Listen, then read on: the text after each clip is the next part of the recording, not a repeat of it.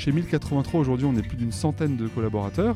Sur ces 100 collaborateurs, il y a plus de 60% de nos équipes qui sont des emplois de production, des tisserands, des ourdisseurs, des couturiers, des couturières, des coupeurs. C'est plus de la moitié de nos emplois chez 1083 et c'est assez rare pour une marque qui vend sur Internet. Si on s'intéresse simplement à l'étape de confection, c'est-à-dire la couture des jeans, pour coudre un jean, il y a plus de 40 étapes de fabrication. Donc 40 gestes, 40 techniques à apprendre à maîtriser pour savoir faire le jean de A à Z. Bienvenue dans le podcast de De l'or dans les mains, celui qui donne de la voix à ces faiseurs et faiseuses qui façonnent la matière et transmettent par le geste, pour qu'ils et elles se racontent, racontent leur métier, leurs outils et leur histoire, et pour susciter des vocations. Dans cette nouvelle saison, en partenariat avec Territoire d'Industrie et l'Agence nationale de la cohésion des territoires, nous partons à la découverte des savoir-faire de la filière textile. C'est quoi, vous demandez-vous, une filière? C'est l'ensemble des acteurs nécessaires pour fabriquer un objet. Par exemple, un jean. Combien d'étapes de conception et de fabrication ont été nécessaires? Combien de kilomètres parcourus? Combien de métiers mobilisés? Combien de fermes, d'usines et d'ateliers? Pour commencer cette saison, on vous emmène chez 1083 à Romans-sur-Isère. Savez-vous qu'un jean peut parcourir jusqu'à 65 000 km depuis la ferme cotonnière en Asie jusqu'à votre armoire? Ça en fait des kilomètres. Thomas Hurier, en fondant 1083, a voulu traiter le problème à sa racine en recréant une filière du jean en France. Allez, je vous emmène. Bonjour Thomas. Bonjour. On est ici chez 1083. C'est quoi 1083 Alors 1083, c'est deux choses. Déjà, si tu es forte en géographie, c'est la distance qui sépare les deux villes les plus éloignées de l'Hexagone. Donc ces deux villes sont Menton au sud-est et Porspoder, c'est un petit village au nord de Brest. Donc notre démarche, c'est de fabriquer des jeans et des baskets à moins de 1083 km de nos clients. Donc la deuxième chose, 1083, c'est une marque de jeans et de baskets made in France, où on cherche à relocaliser en entier la filière du jean, c'est-à-dire partir du coton et transformer ce coton en fil, ce fil en tissu, ce tissu en jean, et à la fin pour le vendre à des consommateurs locaux. Et on peut le dire, je crois que tous les Français de 7 à 99 ans ont au moins un jean dans leur tiroir. Mais ce jean, il a parcouru pas mal de kilomètres avant d'arriver chez eux, si c'est pas fait euh, par 1083. Oui, exactement. Euh, un jean en moyenne, ça fait 65 000 km, c'est-à-dire une fois le tour de la Terre. C'est énorme, d'autant qu'on en consomme beaucoup trop. On achète en France plus d'un jean par an et par personne. C'est pas très cohérent puisqu'en fait euh, c'est un produit très résistant. Donc en vrai, il n'y a pas besoin d'en acheter autant. Euh, mais comme euh, c'est un produit de surconsommation, la fast fashion, etc., nous pousse à consommer plus. Et ça, c'est un des problèmes de la mode, c'est qu'on surconsomme trop. Et donc, plutôt que de chercher à vendre un maximum de jeans à un maximum de clients, nous, chez 1083, on a une démarche un peu particulière.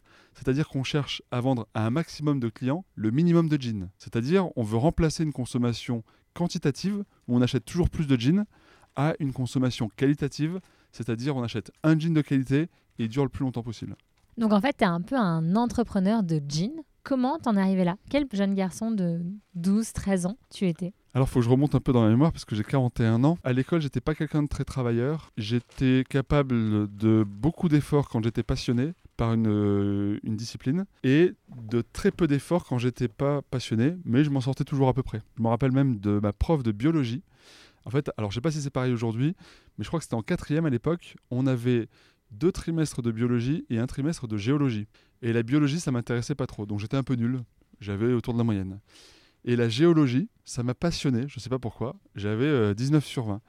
Et la prof, elle avait cru que j'avais triché en géologie, euh, mais ça montrait euh, ma capacité de travail quand je suis passionné et mon improductivité quand je ne suis pas intéressé par le sujet. J'étais un élève un peu comme ça, pas très constant, mais qui s'en sortait toujours à peu près. Assez discret, pas très bavard, assez timide, assez suiveur. Et puis au fil des ans, euh, je me suis orienté dans l'informatique. Bon, c'était intéressant comme outil. Pourquoi euh, l'informatique? T'aimais bien les écrans? T'aimais bien les maths? Je sais pas trop. Euh, donc c'était dans les années fin des années de, fin des années 90. Je trouvais ça intéressant, la technique. J'ai toujours été bricoleur, etc. Et puis c'était porteur en termes d'études. Donc mes parents me disaient que c'était bien. Moi-même, je trouvais que c'était intéressant. Et puis en fait, quand j'ai réalisé que j'étais parti pour travailler au moins 8 heures par jour pendant au moins 40 ans devant un ordinateur, j'ai compris que c'était pas trop pour moi, que j'allais m'y ennuyer. Et en fait, l'ennui m'a forcé à me réorienter, à changer de chemin. Et comme euh, je voulais vivre à Romans, qui est la ville de mes grands-parents, de mes arrière-grands-parents, parce que j'étais très attaché à leur maison, qui était notre maison de famille, où on venait tous les week-ends, eh bien, je me suis installé à Romans. J'ai développé une activité à Romans qui était liée à, à cette ville. Donc aujourd'hui, ça consiste en quoi ton métier? Tu as d'abord acheté un atelier de confection, aujourd'hui tu as aussi un atelier de tissage.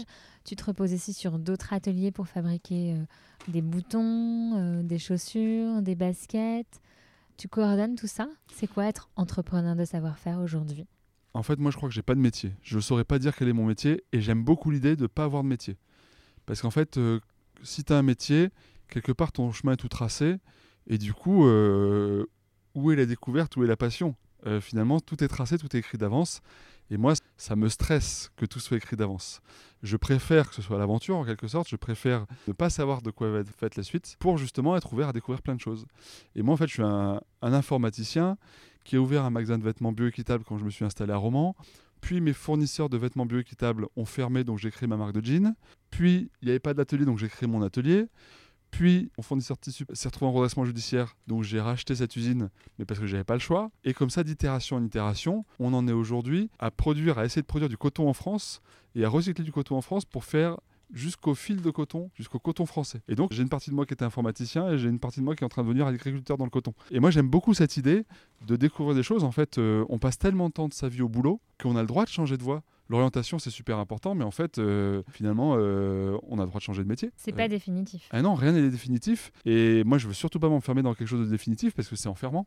C'est vrai qu'en France, on valorise beaucoup les métiers intellectuels et assez peu les métiers manuels. Ce qui n'a pas de sens, puisque notamment dans une filière de production, si on n'a pas de main, ça marche pas. Si on n'a pas de tête, ça marche pas non plus. Donc il faut les deux. Classifier des métiers comme étant mieux si c'est les mains ou si c'est la tête que si c'est l'autre chose, ça n'a pas de sens. Mais c'est profond culturellement en nous. On voit d'ailleurs les, les métiers intellectuels sont euh, sanctuarisés par un ministère qui s'appelle le ministère de l'enseignement supérieur. Ça veut dire quoi? Ça veut dire que les métiers manuels sont inférieurs? Bah non, moi je suis pas d'accord avec ça. Et pourtant c'est comme ça en France, un petit peu. On voit aussi les métiers manuels, ils sont parfois un peu déclassés dans les usines.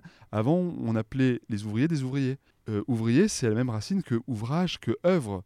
D'ailleurs, on dit les meilleurs ouvriers de France. Donc c'est vraiment la classe, c'est la crème de la crème. Mais aujourd'hui à l'usine, on n'appelle plus des ouvriers des ouvriers, on les appelle des opérateurs. Et opérateur, c'est l'opération. C'est binaire, c'est le robot, c'est la calculette. Ce n'est pas du tout l'œuvre et l'ouvrage. Et donc moi, je regrette que petit à petit, on sabre un peu toute la fierté de ces métiers manuels et quelque part on se tire une balle dans le pied parce que du coup, on voit bien qu'aujourd'hui, si on ne reconnecte pas ces métiers-là à l'estime de soi de ceux qui le pratiquent, et ben en fait, euh, on n'arrivera jamais à recruter. Maintenant, je voudrais venir un petit peu aux différentes étapes de fabrication d'un jean. La fabrication d'un jean, ça mobilise combien de métiers? Alors effectivement, un jean, ça pousse pas sur un arbre. Il y a plein d'étapes de fabrication. Déjà, on va cultiver le coton. Ensuite, ce coton, on va le filer, c'est-à-dire le transformer en fil. Puis on va le teindre en bleu. Puis on va le tisser, c'est-à-dire croiser des fils pour former un tissu. Est-ce que, parce qu'en fait, avec du coton, on peut aussi faire des draps, c'est la même matière, mais c'est la façon dont, on va les tisser qui fait que ça devient euh, un jean ou un- une housse de couette Exactement, en fait, on va faire euh, donc euh, culture du coton, filature, teinture, tissage. En c'est toujours du tissu qu'on va produire à la fin, mais ce tissu, en fonction de son épaisseur, de sa couleur, de sa technicité, de sa souplesse, on va plutôt en faire des jeans, ou plutôt des shorts, ou plutôt des draps, ou plutôt des rideaux. Et donc nous, on va filer, teindre, tisser notre denim pour pouvoir faire du jean avec. Et donc ça, c'est plusieurs métiers Ça ressemble à quoi ces métiers? Alors, c'est des dizaines de métiers à chaque fois derrière. C'est-à-dire, dans la filature, on va d'abord euh, euh, on va cultiver le coton, ensuite, on va l'égrainer, ensuite, on va le transporter jusque dans la filature. Dans la filature, ensuite, on va euh, éplucher les balles de coton, c'est-à-dire les désempaqueter en quelque sorte, puis les carder, c'est-à-dire les nettoyer, les aligner, puis les filer, donc les transformer en fil. Et donc, à chaque fois, ça correspond à des métiers différents.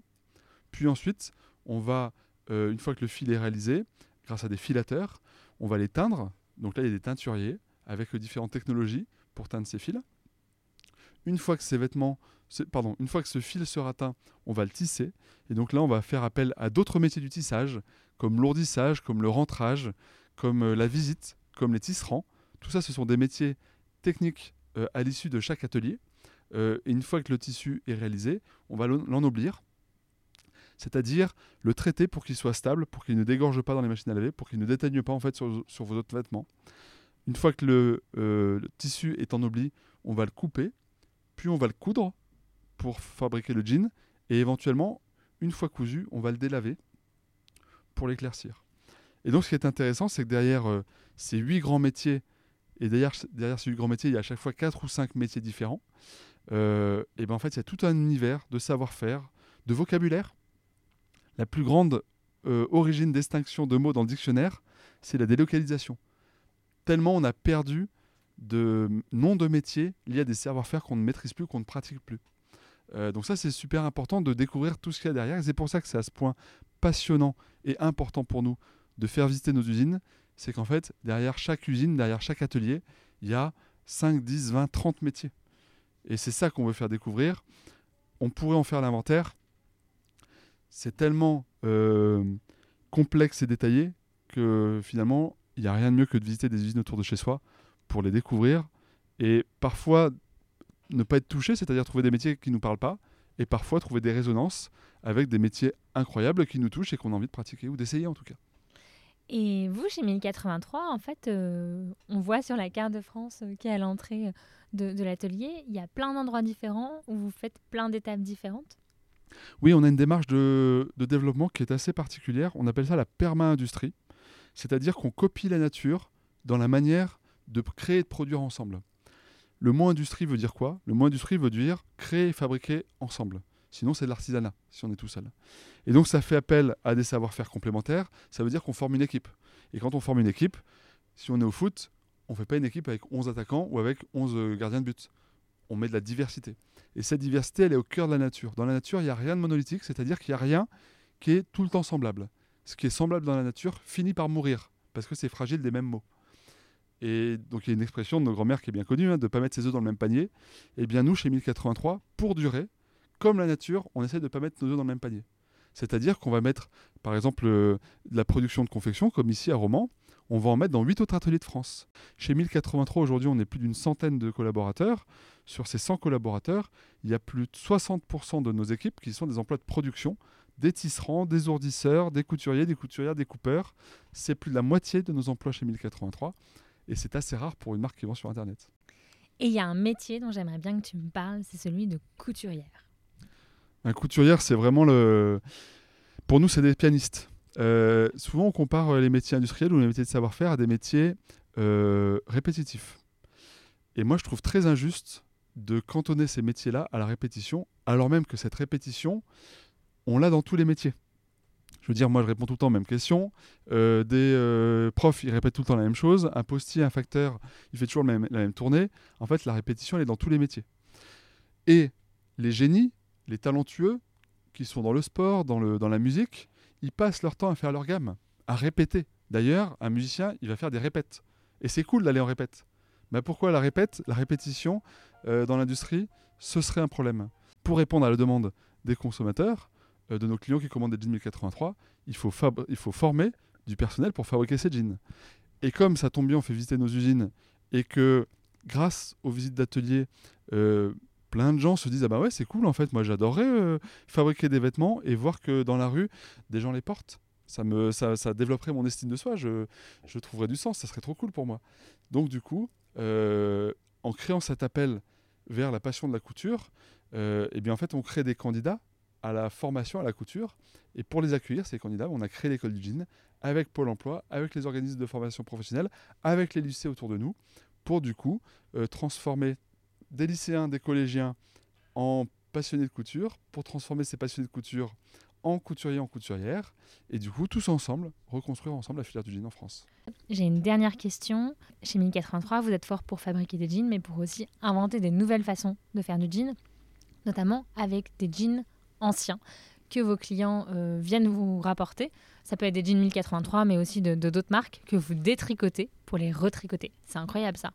Oui, c'est important en fait. euh, dans, cette inspiration de la nature, on a parlé de diversité, qu'anime la nature de manière merveilleuse. Il y a un autre truc qui est hyper inspirant dans la nature, c'est que dans la nature, il n'y a pas de déchets. Il n'y a pas de poubelles dans la nature. Il y a des poubelles euh, humaines, euh, les déchetteries, etc. Mais la nature n'a pas de poubelle parce qu'elle ne produit pas de déchets. Ça s'appelle l'économie circulaire. Et nous, qui mettons sur le marché, donc qui mettons dans la nature des jeans, depuis 4-5 ans, on travaille sur une méthode pour recycler les vieux jeans de nos clients, pour en extraire le coton, pour refaire du fil et refaire des jeans avec. Puisqu'en fait, en France, on dit qu'on n'a pas de coton qui pousse dans nos champs. C'est vrai qu'il pousse pas très bien. Ça pousse, hein, le coton. euh, c'est comme un peu si vous mettez de, un plant de tomate en Norvège, ça peut pousser. hein. Ça va moins bien pousser qu'en France. Mais ça peut pousser quand même. Bah, le coton, c'est un peu pareil. Ça pousse en France, mais pas très bien. Pour autant, on est un énorme producteur de coton, non pas grâce à nos champs, mais grâce à nos placards. Parce que chaque année, on achète des centaines de milliers de vêtements en coton. Ce coton, si on sait le détricoter, le détisser, le défiler, euh, c'est-à-dire si on sait le défaire mécaniquement aussi bien qu'on l'a fabriqué mécaniquement, eh bien, on retrouve le coton originel. Ce coton originel, on peut le refiler, le retisser pour refaire un jean avec. Ça s'appelle l'économie circulaire. C'est un projet qui s'appelle Mon Coton chez 1083 et qui va nous permettre dans quelques mois de proposer un jean 100% français, de la production du coton grâce à l'économie circulaire jusqu'à la confection, donc de A à Z fait en France localement. Merci Thomas. Merci à toi. Et voilà, c'est ici que notre épisode s'achève. J'espère que vous ne regarderez plus jamais votre jean du même œil. Et on se retrouve dans le prochain épisode pour découvrir une autre étape nécessaire à la fabrication du jean. De l'or dans les mains est une association qui a pour mission de sensibiliser la nouvelle génération aux métiers manuels. Nous concevons des outils pédagogiques comme ce podcast pour faire découvrir aux jeunes et aux moins jeunes ces métiers et nous intervenons dans les établissements scolaires avec les artisans du podcast pour susciter des vocations. Vous pouvez nous suivre sur les réseaux sociaux, vous abonner à notre newsletter et même adhérer à notre association. À bientôt!